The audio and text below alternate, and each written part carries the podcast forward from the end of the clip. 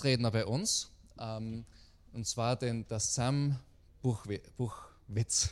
Buchwitz. Ich kenne nämlich auch eine Familie Buch, die anders hinten heißen und vorher auch Buch heißen, deswegen nicht mehr verwirrt. Aber das ist der Sam Buchwitz und äh, wir freuen uns echt, dass er heute da ist. Der Sam Buchwitz ähm, ist der Leiter von der Vineyard Schwäbisch Hall. Das ist eine Stadt im Süden von Deutschland, in der Nähe von Stuttgart, gell? also nicht so weit weg von Stuttgart, glaube ich. Und ähm, er ist auch Anbetungsleiter schon seit vielen Jahren. Und äh, gestern hat er schon mit, äh, mit den Anbetungsteams und Musikern so aus unserer Kirche äh, einen Workshop gemacht und es war richtig, richtig gut. Und ähm, ja, also wirklich toll. Und heute wird er zu uns jetzt reden über Anbetung. Und ich freue mich schon richtig drauf und ich möchte gleich bitten, dass du rauskommst, Sam. Ich werde schnell für dich beten und dann kannst du auch schon loslegen. Genau. Ja, Jesus, ich danke dir für den Sam. Ich danke dir, dass er heute hier ist bei uns. Ich danke, dass, danke dir, dass du ihn begabt hast, auch im Bereich Anbetung, dass du ihn verwendest und dass du jetzt auch durch ihn zu uns sprechen wirst. Danke, Herr. Amen. Amen. So, ihr Lieben, ich komme mal ein bisschen in die Mitte. Ich muss mich ganz kurz noch sammeln. Bei uns in der Gemeinde wird immer so 25 bis 30 Minuten gepredigt. Also als der Robin dann gesagt hat, also du hast so 40 bis 50 Minuten Zeit, habe ich gedacht, oh, muss ich schauen, dass ich, äh, dass ich nicht zu kurz predige.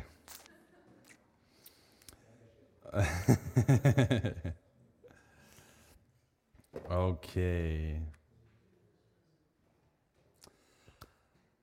Robin hat mich vorgestellt, ich bin der Samuel, äh, ich bin 33 Jahre alt, äh, ich bin eigentlich gelernter Erzieher und arbeite im Kindergarten. Ähm, also ich habe ähnlich wie der Robin zwei Stellen. Ich bin zu 65 Prozent in der Kita angestellt und zu 35 Prozent in der Gemeinde, was ungefähr auch 65 Prozent entspricht.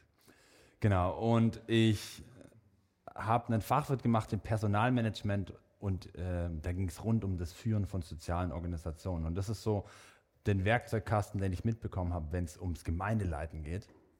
Ähm, alles Theologische äh, durfte ich dann so nebenher lernen, habe es aber auch so ein bisschen als Kind schon mit auf den Weg bekommen. Also meine Eltern haben vor 25 Jahren äh, die Vineyard Schwäbisch Hall gegründet, hatten damals äh, eben, waren auf der Suche, haben entdeckt oder bemerkt, hey, Gott hat, hat uns berufen, Gemeinde zu bauen. Und sie haben überlegt, wie soll denn das aussehen? Wie soll Gemeinde heutzutage aussehen? Wie können wir Gemeinde bauen, die den Menschen dient und den, die, die Gott ehrt? Ähm, ich als kleiner Stöpke, als kleines Kind, das war ein bisschen zurück, ich als kleines Kind war dann, ähm, habe ich es gestern schon erzählt, bestimmt für zwei Jahre lang jeden Sonntag in einem anderen Kindergottesdienst. Äh, und das war für mich eine äußerst interessante Erfahrung und ich war dann doch froh, irgendwann mal auch anzukommen. Und ich bin leidenschaftlich für viele Dinge. Ich bin leidenschaftlich für guten Kaffee, ich habe es gestern schon gesagt. Ich bin leidenschaftlich für Sport und Musik, aber eben auch und vor allem für Jesus und für seine Gemeinde. Ich glaube, dass die Gemeinde einfach einer der besten Ideen war, die Gott hatte. Wenn vielleicht auch ein bisschen kompliziert manchmal, aber einfach so eine wunderschöne und gute Idee. Und bevor ich in mein Thema einsteige, hab, hatte ich was auf dem Herzen mit euch zu tun, das äh, jetzt nicht vorangekündigt ist, aber ich würde gern den Robin und die Gida nochmal nach vorne bitten, ganz kurz. Genau. Wie ihr sicher wisst, äh, sind diese beiden leidenschaftlichen Menschen die Leiter dieser Gemeinde, die Gemeinde, in der ihr seid, die Kirche, in der ihr seid. Und ich wollte einfach euch als Gemeinde einladen, kurzes Segensgebet für eure Leiter zu sprechen. Ja? Ähm, das Gute ist, ich kann eigentlich alles machen, ich gehe nachher wieder. ähm, ich finde es wunderschön zu sehen und am Wochenende auch schon zu sehen, was diese beiden Menschen hier investiert haben und was sie hier angefangen haben aufzubauen. Ein Ding, was mir aufgefallen ist, ist, ihr braucht unbedingt eine vierte Stuhlreihe, weil wenn in eurer Vision steht eine wachsende Gemeinde, dann, dann, muss, hin, dann muss hinten genug Platz sein, dass Gäste kommen können und irgendwo den Eindruck haben, ah ja, ich habe noch Platz hier. Ähm, und vieles kommt aus dem, was Gott zu euch gesprochen hat, euch beiden. Ähm, und ich glaube, dass wir Leiterschaft ehren müssen, Leiterschaft schätzen müssen und Leiterschaft auch bevollmächtigen müssen. Weil wenn die beiden die Hände frei haben, dann können sie das tun, wozu sie Gott berufen hat zu tun. Äh, und deswegen möchte ich euch einladen als Gemeinde, komm, lasst uns gemeinsam mit mir kurz aufstehen. Ich stehe schon, ihr dürft stehen, wenn ihr das könnt. Und lasst uns einfach einen kurzen Moment nehmen, wo wir die beiden segnen, die beiden unter den Schutz Gottes stellen, ihre Familie unter den Schutz Gottes stellen. Sie segnen mit neuen Ideen, kontinuierlicher Energie, Leidenschaft und Liebe in der Ehe. Bam, bam. Und, und so weiter und so fort. Yes? Ich ehre das, ich finde es Hammer, was sie hier macht. So schön zu erleben. Yes? Und Vater, ich danke dir von ganzem Herzen für die beiden und ich segne sie im Namen von Jesus Christus, im Namen des Heiligen Geistes und im Namen des Vaters, von dir selbst. Ich danke dir für die Menschen, an die sie sich hier verschenken. So viele wunderbare, wunderschöne Menschen. Ich danke dir, dass du zu ihrem Herzen gesprochen hast und dass sie so demütig waren, dem nachzufolgen, einen Preis zu zahlen, deine Gemeinde hier zu bauen. Und ich danke dir, dass es nicht leer ausgeht. Und ich segne euch und ich stelle euch unter den Schutz Gottes. Ich stelle eure Familie unter den Schutz Gottes. Gemeinsam mit eurer Gemeinde spreche ich Segen aus über euch, spreche ich Gunst aus über euch, spreche ich finanzielle Versorgung aus über euch.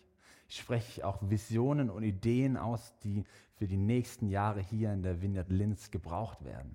Ich spreche euch Gunst zu bei den Menschen. Ich spreche euch auch Weisheit zu in der Kommunikation zu den Menschen. Ich spreche euch zu, dass ihr wisst, wann ihr Ja und wann ihr Nein sagen sollt. Yes, ich segne euch, ich segne euch und ich bete, dass der Himmel immer über euch offen ist. Yes.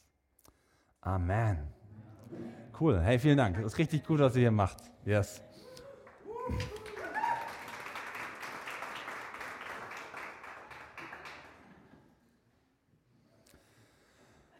Alright. Cool. Sagt mal der Person neben euch, gut siehst du aus. Die, man, man, sagte mir, man sagte mir, die Österreicher sind eher bescheiden, was das Eigenlob angeht. Äh, und deswegen ist es umso wichtiger, dass ihr euch gegenseitig lobt. Ich möchte heute mit euch über Anbetung sprechen. Ich möchte mit euch heute über den Tempel sprechen. Den Tempel, der damals im Alten Testament ein krasses Gebäude war. Wir kennen es heute als Kathedralen und Kirchen. Wir waren gestern in Linz in der Kathedrale. Sehr beeindruckend, das ist ein schönes Gebäude. Und wir sprechen darüber, was es bedeutet, dass wir, wo wir Jesus nachfolgen, wo wir Jesus unser Leben gegeben haben, der Tempel Gottes sind. Ich möchte euch mit hineinnehmen in eine persönliche Geschichte. Ähm, BC, before Corona. Äh, Da gab es eine Veranstaltung, die gibt es jetzt glücklicherweise auch wieder. Äh, die spielte sich in England ab oder spielt sich auch heute noch in England ab, nach Corona eben wieder. Äh, die nennt sich David's Tent. Und David's Tent ist eine, ja, ist eigentlich ein Camp, ist ein, eine Veranstaltung, Konferenz. Das Besondere an David's Tent ist, dass es dort keine Sprecher gibt, sondern die machen einfach nur Lobpreis. Die machen Lobpreis 72 Stunden lang am Stück, also drei Tage. Da gibt es ein großes Zelt, bei dem großen Zelt gibt es vorne eine große Bühne und hinten eine kleine Bühne. Und am Vormittag ist es so, dass, oder beziehungsweise tagsüber ist es so, dass eben auf der großen Bühne Lobpreis gemacht wird. Und äh, ab 22 Uhr abends bis dann um, ich glaube, 8 Uhr morgens ist dann auf der kleinen Bühne im hinteren Teil des Zeltes Lobpreis. Das heißt, nonstop Lobpreis, ohne Pause. Im Zelt, bei jedem Wetter, egal ob äh, bei Regen, ob bei Sonne, ob bei Sturm. Und ihr könnt euch vorstellen, 72 Menschen, äh, beziehungsweise 72 Stunden, 5000 Menschen leidenschaftlich in einem Zelt, Arme oben, wild durch den Dreck, Schweiß hier, Schweiß da, Geruch hier, Geruch da. Aber der Fokus ist die Anbetung. Also der Fokus ist die Hingabe zu Jesus und, die, und das Offensein fürs Wirken des Heiligen Geistes. Und ich kann euch, ich kann euch sagen, es gibt trotzdem Geruch und dem Dreck und dem, wie auch immer, leidenschaftlichen alles, gibt es keinen Ort, wo ich mich jemals wohler gefühlt habe. als dort unter diesen Menschen, die so leidenschaftlich hingegeben waren. Und jedes Mal, wenn ich von da zurück nach Hause gefahren oder geflogen bin, habe ich mir gesagt, oh, diese, diese Leidenschaft für die Anbetung, diese Gegenwart Gottes, die möchte ich gegen nichts und gegen niemand und überhaupt nicht eintauschen. Und doch ist es mir immer wieder geschehen, dass ich im Alltag dann doch mit allen möglichen Themen konfrontiert wurde, die mich abgelenkt haben, die Raum in mir eingenommen haben und mir diese, dieses erlebte, dieses in der Gegenwart Gottes sein, diese, diesen Fokus auf die Anbetung mir wieder wie genommen haben. Und vielleicht findest du dich da auch wieder.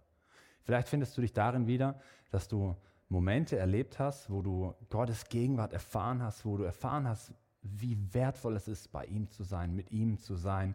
Und du sagst, okay, from now on, ich werde es nicht mehr, ich werde es nicht mehr hergeben. Und doch, Tag später, Woche später, vielleicht ein Konflikt in der Familie, eine Herausforderung auf der Arbeit und so weiter und so fort. Verschiedenste Themen, die sich ins Leben stellen, nehmen uns heraus aus diesem bei ihm sein. Auch wenn wir immer bei ihm sein dürfen, aber diesen gefühlten, präsenten bei ihm sein. Und ich möchte mit euch darüber sprechen, wie wir darin eben auch bleiben können. Und wie er uns dazu berufen hat, dass wir sein Tempel sind, dass wir ein Ort sind, wo seine Gegenwart wohnt, ein Ort sind, wo seine Gegenwart eben immer bleiben möchte. Yes. Schau nochmal die Person neben dir an und sag, hör gut zu, das ist bitter nötig.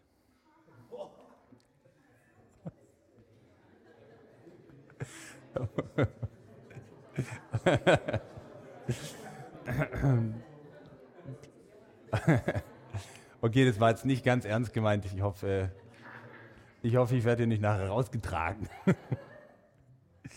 hey, vielleicht bist du heute zum ersten Mal hier und dir geht es so, ähm, dass Anbetung für dich noch gar nicht so ein Begriff ist. Ähm, dann möchte ich dich kurz hineinnehmen in eine Wortbedeutung, ähm, wo im Griechischen Anbetung äh, erklärt wird. Man ver verzeihe mir meine Aussprache. Mein Griechisch ist genauso gut wie mein Österreichisch.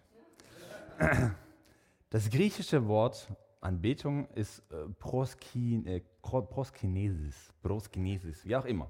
Bezeichnet den Gestus der Unterwerfung, der Anerkennung eines Gottes als unseren wahren Maßstab dessen Weisung wir bereitwillig folgen. Anbetung bedeutet also Raum zu schaffen, sich etwas zu unterwerfen. Im lateinischen Wort heißt es Adoration, Adoration, also im Englischen dann Adoration.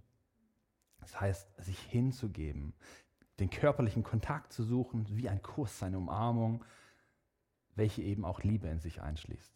Da können wir schon ein bisschen mehr mit anfangen. Wenn wir aber also diese Wortbedeutung nehmen, dann bedeutet das, ganz egal, wo du herkommst, was auch so deine Geschichte mit Jesus ist, ob du überhaupt schon eine Geschichte mit Jesus hast, dann bedeutet das, dass wir uns doch alle irgendwo, also wir beten alle irgendwas an.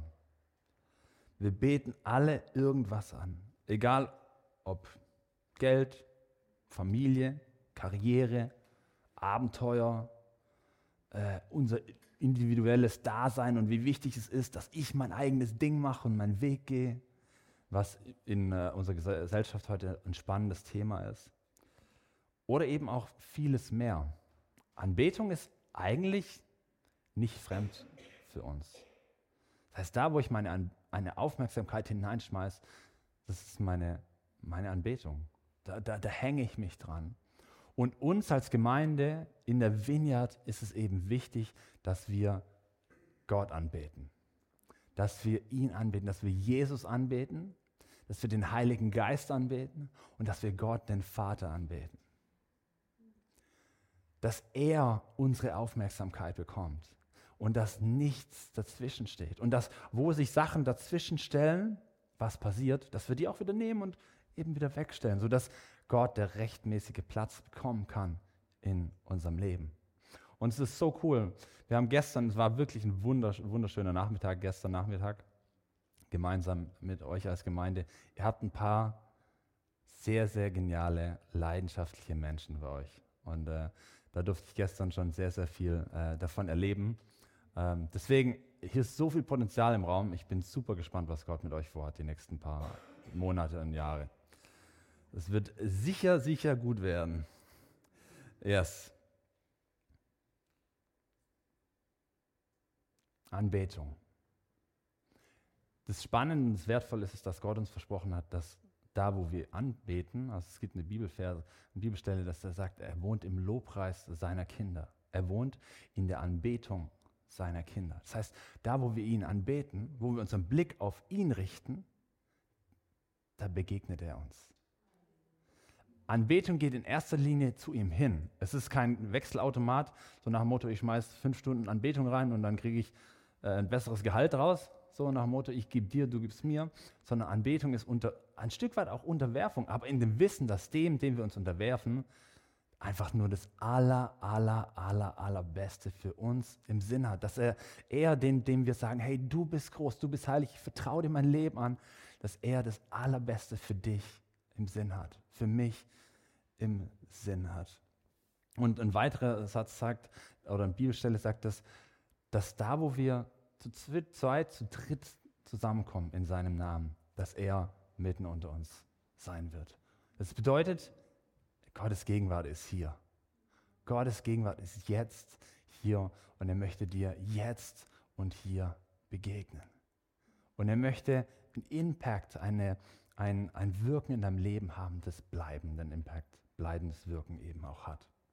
Ich möchte euch hineinnehmen in eine Bibelstelle, und zwar ist das Johannes 2, 13 bis 22. Ich werde es euch vorlesen. Wenn ihr möchtet, könnt ihr natürlich eure eigenen Bibeln auch äh, nehmen und diese eben auch für euch selbst lesen. Okay. Johannes 2, 13 bis 22. Kurz vor dem jüdischen Passafest reiste Jesus nach Jerusalem. Dort sah er im Vorhof des Tempels viele Händler, die Rinder, Schafe und Tauben als Opfertiere verkauften. Auch Geldwechsler saßen hinter ihren Tischen. Jesus machte sich aus Stricken eine Peitsche und er jagte die Händler mit all ihren Schafen und Rindern aus dem Tempelbezirk. Er schleuderte das Geld der Wechsler auf den Boden und warf ihre Tische um. Den Taubenhändlern befahl er, schafft das alles hinaus. Das Haus meines Vaters ist doch keine Markthalle. Seine Jünger aber wussten, beziehungsweise mussten, an das Wort in der Heiligen Schrift denken. Der Eifer für deinen Tempel wird mich vernichten, verzehren. Von wem hat Jesus diese Vollmacht? Die führenden Männer der Juden stellten Jesus daraufhin zur Rede. Woher nimmst du dir das Recht, die Leute hinauszuwerfen? Wenn du dabei im Auftrag Gottes handelst, dann musst du uns einen eindeutigen Beweis dafür geben. Jesus antwortet ihnen, Zerstör diesen Tempel in drei Tagen, werde ich ihn wieder aufbauen. Was riefen sie? 46 Jahre wurde an diesem Tempel gebaut und du willst ihn nur in drei Tagen aufbauen? Mit dem Tempel aber meinte Jesus nicht das Gebäude, er meinte seinen eigenen Körper. Als er von den Toten auferstanden war, erinnerten sich seine Jünger an diese Worte. Sie glaubten, den Vorhersagen der Heiligen Schrift und allem, was Jesus selbst ihnen gesagt hat. Ich weiß nicht, was für ein Bild du von Jesus hast. Jesus ist der Liebende, Jesus ist auch der Nahbare, Jesus ist auch der, der auch oft Zarte. Wir singen das auch immer wieder in unseren Lobpreis- und Anbetungsliedern. Aber Jesus kann auch ganz schön leidenschaftlich sein. Jesus kann ganz schön leidenschaftlich das rausschmeißen, was eben zwischen uns Menschen und der Gegenwart Gottes steht. Die Erzählung von der Tempelreinigung, die findet man in vier Evangelien. Ähm, es fällt allerdings auf, dass sich bei Johannes diese gleich zu Beginn anordnet, anordnet. Ansonsten finden wir sie noch in Markus, Matthäus und in Lukas. Da ist es immer eher am Ende des Wirken von Jesus. Der Verfasser des Johannesevangeliums scheint also ganz bewusst die Konfrontation mit der jüdischen Glaubenspraxis seiner Zeit in den Vordergrund zu stellen. Also es geht Jesus wohl, so interpretiere ich das, einfach um eine ganz bewusste Konfrontation des Opferkultes, das man damals eben gelebt hat. Doch erstmal von Anfang an, was war denn geschehen? Jesus war zum Passafest gekommen. Nach Jerusalem eben. Und in diesem sogenannten Vorhof der Heiden, ja, da sah er eben, wie Rinder, Schafe und Tauben verkauft wurden. Die Tiere also, die man dann später zum Opfer benötigt hat. Außerdem saßen dort Geldwechsler. Was ich dann damals nicht wusste oder was ich nicht wusste und in der Vorbereitung so erfahren habe, ist, dass man dort primär mit Münzen gezahlt hat, wo Abbilder des Kaisers drauf waren. Und diese Geldwechsler haben dann diese Münzen in Münzen umgetauscht, wo kein Abbild des Kaisers drauf war, weil dieser eben im Tempel verboten war, beziehungsweise diese Abbilder im Tempel verboten waren.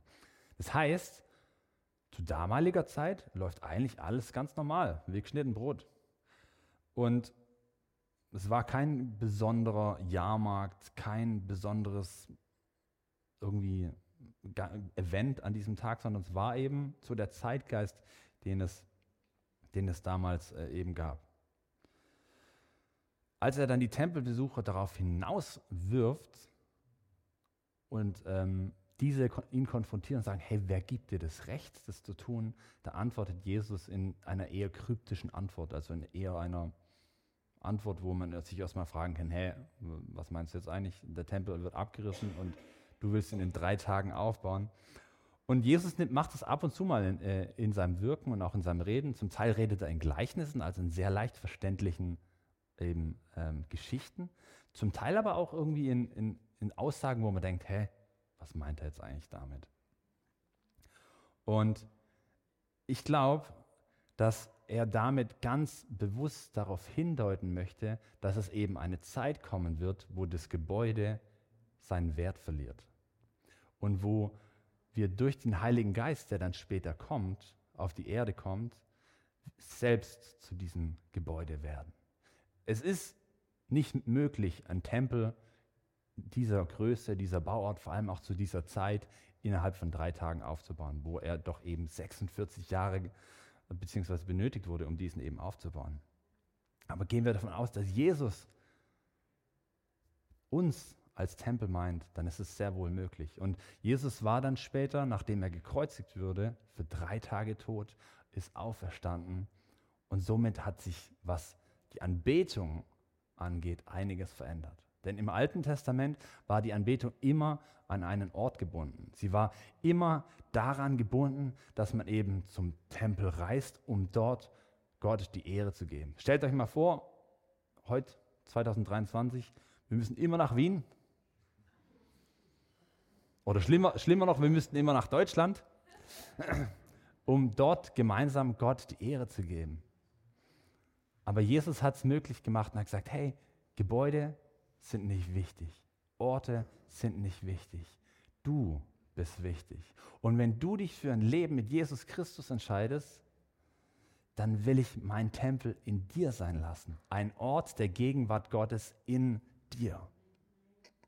Yes. Ich möchte gern später darauf noch mal ein bisschen näher eingehen. Aber erst einmal so die Überlegung, hey, was glaubt ihr, wie es Jesus gehen würde, wenn er heute in unsere Gemeinden hineinkommt? Wenn wir jetzt mal das Äußere, die äußere Form also unsere Gottesdienste als ein Tempel betrachten, wo er damals mit seiner, mit seiner Route durchgegangen ist und die Leute rausgeschmissen hat. Wie wird es Jesus gehen, wenn er heute in unsere Gemeinden hineinkommt? Jetzt seid ihr noch klein und alles, was ihr tut, ist noch relativ simpel. Aber es ist schon eine gewisse Gefahr in unserer Gesellschaft, dass wir unsere Anbetung zu säkular, säkularisieren. Das heißt, dass wir zu sehr darauf achten, dass das Licht stimmt, dass die Bühne schön dekoriert ist, dass äh, wirklich auch jedes Gitarrensolo Solo sitzt.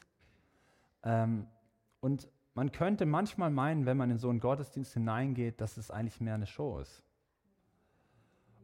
Und, und ich frage mich, was würde Jesus sagen, wenn er da hineinkommt? Was würde Jesus sagen, wenn er da hineinkommt? Vielleicht würde er an allen Leuten vorbeigehen und sagen, okay, macht ihr euer Ding, ich kümmere mich um die Leute, die draußen auf der Straße sitzen. Ich setze mich zu denen und verbringe Zeit mit denen. Ich weiß es nicht. Mich hat es überführt und konfrontiert. Ich war selbst in äh, England und habe dort eine Bibelschule besucht. Ich habe sehr viel gelernt über Anbetung, wie man eben auch moderne Anbetungskultur baut. Ähm, und habe selbst auch gesagt, ja, wir müssen das alles genau so und so und so machen und es muss alles genau passen. Ähm, und da hat auch Jesus zu mir gesprochen und hat gesagt, hey Sam, check dein Herz. Schau, was, was, was deine erste Prio ist. Ist es die Haltung der Anbetung oder ist es das Äußere? Jetzt muss ich einen Schritt zurückgehen und muss sagen, hey, das Äußere ist mir auch wichtig. Also ich wünsche mir, dass wir und ich wünsche mir das auch für euch als, als Kirche, dass ihr das Beste gebt, was ihr habt. Denn Gott hat das Beste verdient, was ihr habt. Also wenn es um deine Musikalität geht, dann gib das Beste, dass du auch wirklich das Beste hineingeben kannst in die Kirche. Wenn es um ähm, optische Dinge geht, dann gib das Beste, das Beste, was du hast. Aber schau, dass es niemals zwischen dich, zwischen den Menschen und zwischen die Gegenwart Gottes hineinkommt, beziehungsweise zwischen die Anbetung Gottes hineinkommt. Und ich wünsche mir das von Herzen für, euch als Gemeinde, dass ihr das euch auch immer bewahrt. Ich finde es richtig schön und ich fand es auch vorhin richtig schön, mit euch gemeinsam in der Anbetung zu sein. Da ist, da ist Liebe da, da ist Leidenschaft da, da ist ein Feuer da. Und das bewahrt euch. Und wo ihr wachst und wo ihr Sachen professioneller macht, wo ihr Sachen besser macht, dann achtet darauf, dass ihr das nicht verliert war einfach so ein Gedanke, wo ich gedacht habe, hey, wie wird es Jesus gehen? Wie wird es Jesus gehen, wenn er heute in unseren Tempel hineinkommt, in unsere Gemeinden hineinkommt? Alrighty. Seid ihr noch da? Sehr gut. Jetzt möchte ich das Ganze ein bisschen persönlicher machen. Am Anfang oder mit dem, wo ich auch angefangen habe, da ging es eben um diesen Tempel den Tempel, den es damals in Jerusalem gab, der ein heiliger Ort, ein Ort der Begegnung war. Nun ist es so, dass Jesus für dich und für mich sein Leben gab, sodass wir in unserem unperfekten Dasein zu ihm kommen dürfen und sagen können, Jesus, ich bin es nicht wert, aber du bist, du sagst, ich bin es dir wert und deswegen darf ich mit dir unterwegs sein. Und wenn du diesen Jesus besser kennenlernen möchtest, mit diesem Jesus mehr unterwegs sein möchtest, auch erfahren möchtest, was es bedeutet, diesen Jesus in dein Leben zu lassen, dann ist, glaube ich, hier ein richtig guter Ort, Robin, oder? Du bist schon gut aufgehoben. Ja. Ich möchte euch in eine weitere Bibelstelle mit hineinnehmen. Und ich muss ehrlich gestehen, diese Bibelstelle fordert auch mich heraus. Ich habe gedacht, okay, ich bin eigentlich äh, wenn jemand weiß, was es heißt, zu versagen und auch mal richtig ordentlich gegen die Wand zu klatschen, ähm, dann bin ich da auch ein gutes Beispiel für. Und deswegen hat die Bibelstelle mich so herausgefordert und da möchte ich euch mit hineinnehmen. Denn, wir gehen jetzt mal davon aus, Tempel damals, es braucht keinen Ort mehr. Der Heilige Geist lebt seit Pfingsten, lebt in dir. Du bist der Ort des, Heiligen Geistes. Du bist sein Tempel, sein, der Ort der Begegnung ist in dir. Das heißt, da, wo du hingehst, da kommt die Gegenwart Gottes hin. Und das ist so der Ausgangspunkt für die Bibelstelle, die ich mit euch lesen möchte. Und ich lese mit euch 1. Korinther 6, 15 bis 20.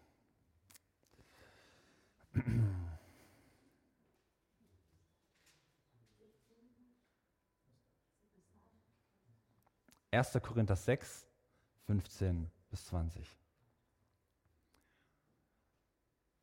Wisst ihr denn nicht, dass eure Körper zum Leib Christi gehören?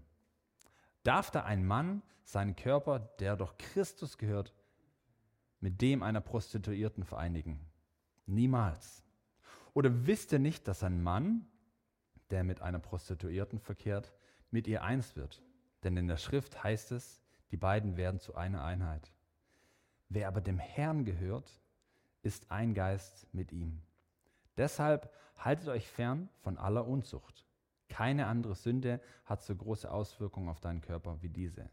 Denn Unzucht ist eine Sünde gegen den eigenen Körper. Oder wisst ihr nicht, dass euer Leib ein Tempel des Heiligen Geistes ist? In euch ist, der in euch lebt und euch von Gott geschenkt wurde? Ihr gehört nicht mehr euch selbst, denn Gott hat einen hohen Preis dafür bezahlt. Deshalb ehrt Gott mit eurem Leib.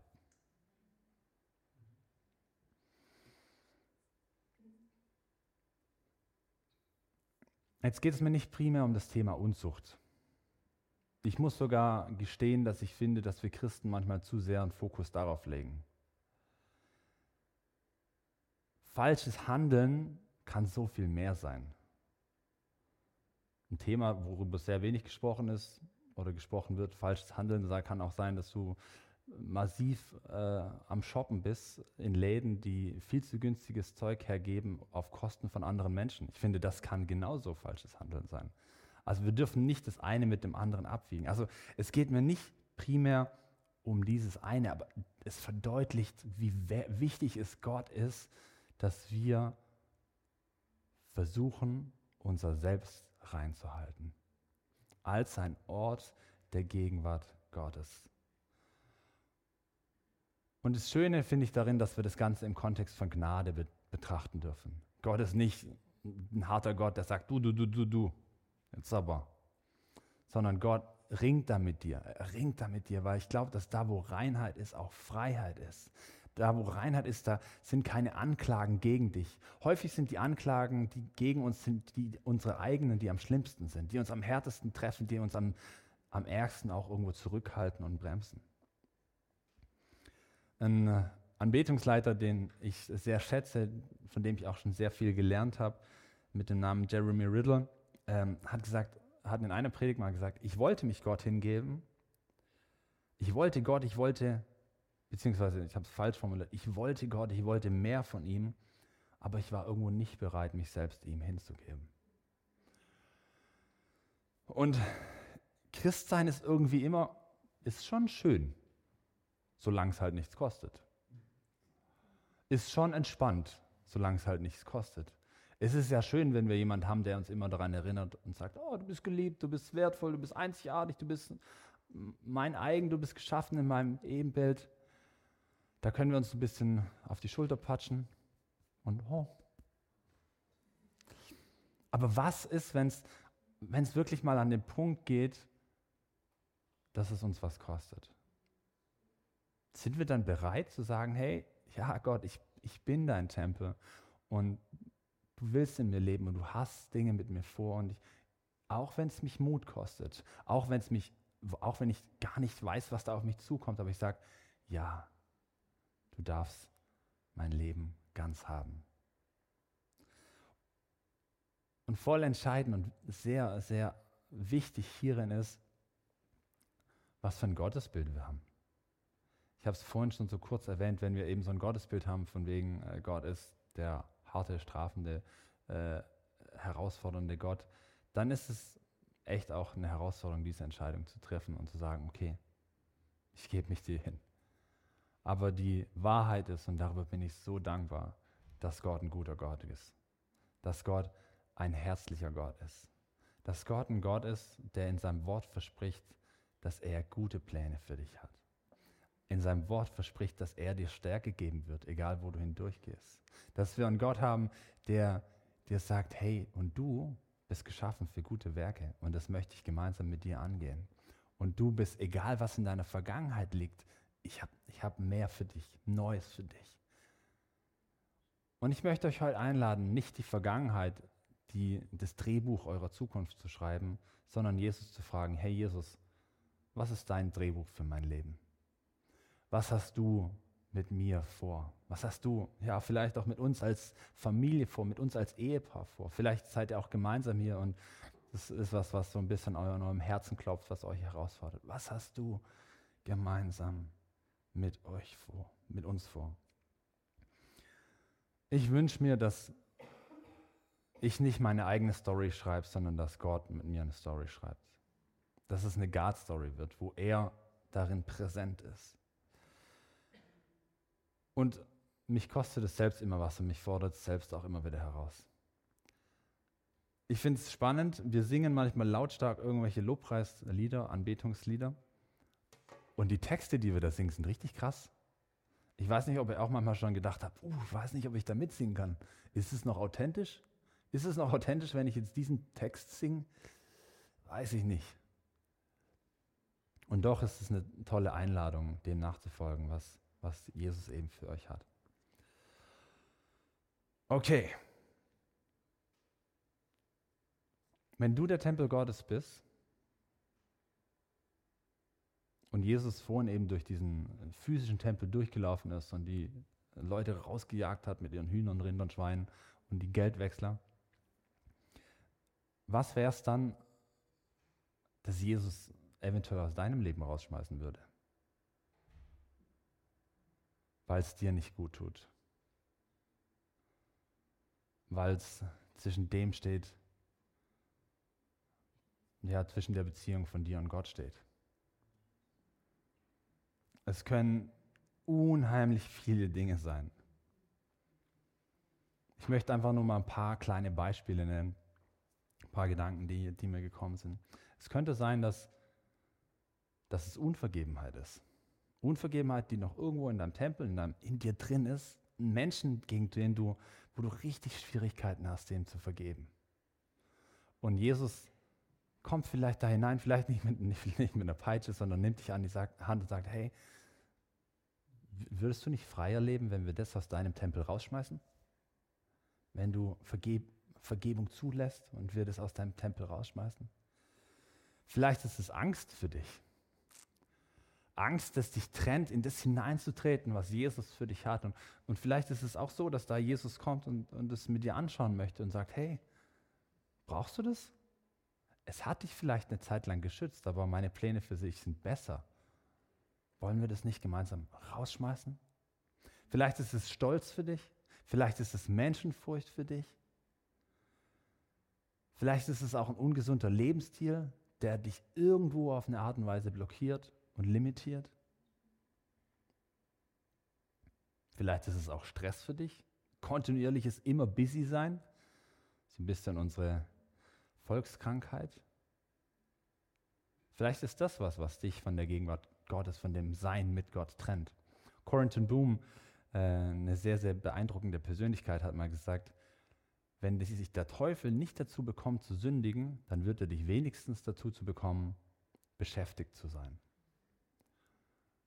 Ist doch irgendwie ein bisschen gegenwärtig in unserer Gesellschaft, oder?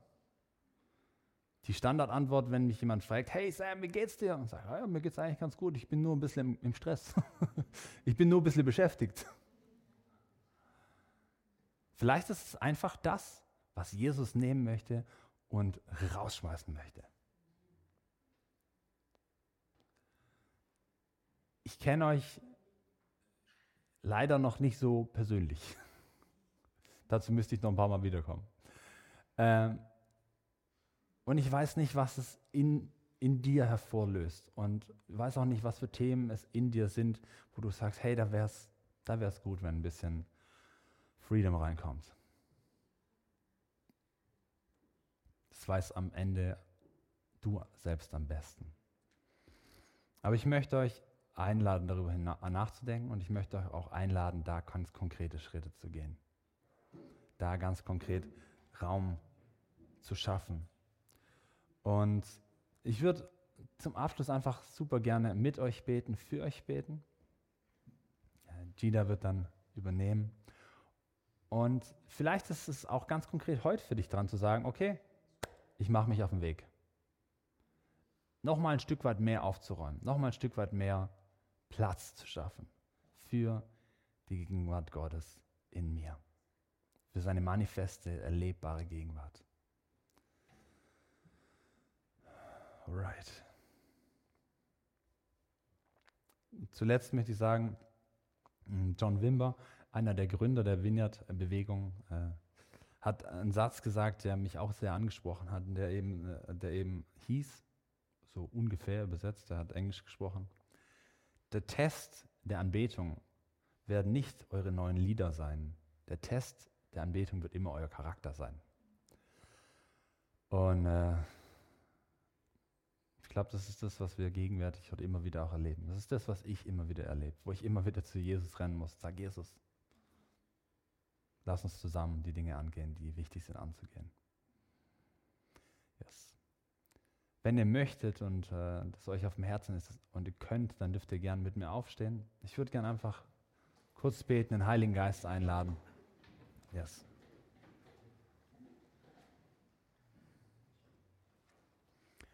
Heiliger Geist, komm.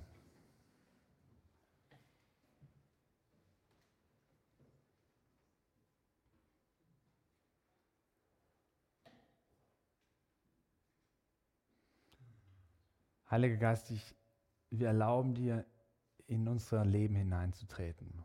Da, wo du es noch nicht gemacht hast, mit Kraft und mit Vollmacht.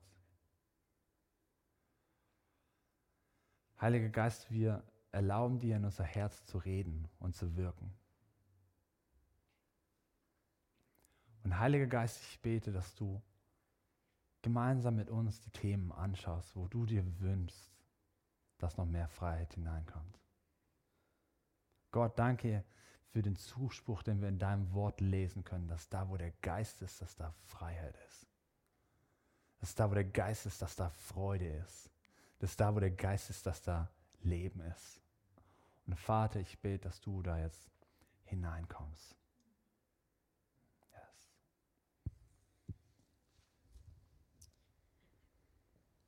Bleiben wir kurz in dieser Haltung. Streck deine Hände aus. Das ist wirklich so